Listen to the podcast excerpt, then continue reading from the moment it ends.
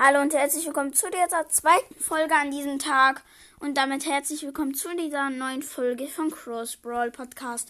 Ist jetzt mein erster Mythos, den ich mache. Also, das ähm, Foto habe ich von einem Bild von ähm, Dings von ähm, der coole Gamecast. Also dieses Foto habe ich von cool, von dem coolen Gamecast. Hört mal bei ihm vorbei, richtig cool. Also, wir sprechen jetzt über dieses Bild und das ist jetzt ein Mythos. Also, als erstes sehen wir da einen Spike, der durch eine Klappe guckt. Also es ist ja nicht wirklich jetzt ein Objekt, aber naja.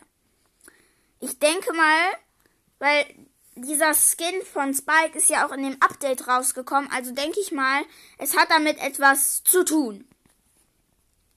Dann seht ihr noch da eine Roboterhand, die einen Stift hält, wo ein Stern drauf ist und ein lächelnder Mund. Das ist das eindeutige Star Park Zeichen. Den Stern seht ihr auch auf dem Ärmel, also ziemlich eindeutig, dass das ein Starpark-Mensch ist. Und auf dem Schreibblock von dem seht ihr das Colonel Ruffs Zeichen. Das gleiche seht ihr da oben noch ganz blass oben, wo diese, wo rot und blau ist. Seht ihr auch dieses undeutlich Colonel Ruffs Zeichen. Leute, außen ähm, ungefähr, also außen rechts, ungefähr in der Mitte, seht ihr ein Fenster. Da guckt der Astronaut Sprout rein.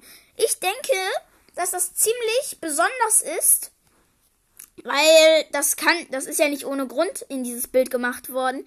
Und ich finde, und ich denke, das hat aber was zu tun mit dem Update, weil das Update ist ja auch außerirdisch, also hat das was mit dem Weltall zu tun. Und deswegen seht ihr da auch den Sprout. Weil der Skin ist nicht in diesem Update erschienen, glaube ich. Der ist da einfach erschienen. Vor dem Update, glaube ich schon. Und ja, deswegen denke ich, dass das eindeutig was mit sich auf sich hat. Ja, Leute. Ähm, guckt euch das Bild mal an. Also, ja. Habe ich was vergessen? Nee. Nee, ich glaube nicht. Ah, doch. Da seht ihr eine Sperre bei der roten Dings.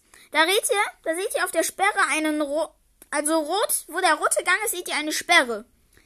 Das ist auch ziemlich seltsam, weil ihr seid ja immer, wenn ihr Brawler spielt und in eine Runde reingeht, seid ihr immer die blaue die blaue Gruppe.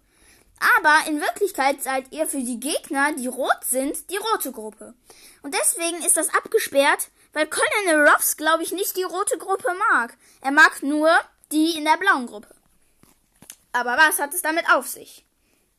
Leute, ich weiß es auch nicht. Und Leute, hört auf jeden Fall mal bei, ähm, ja, bei der coole Gamecast vorbei. Ein ziemlich cooler Podcast. Und ja, ciao!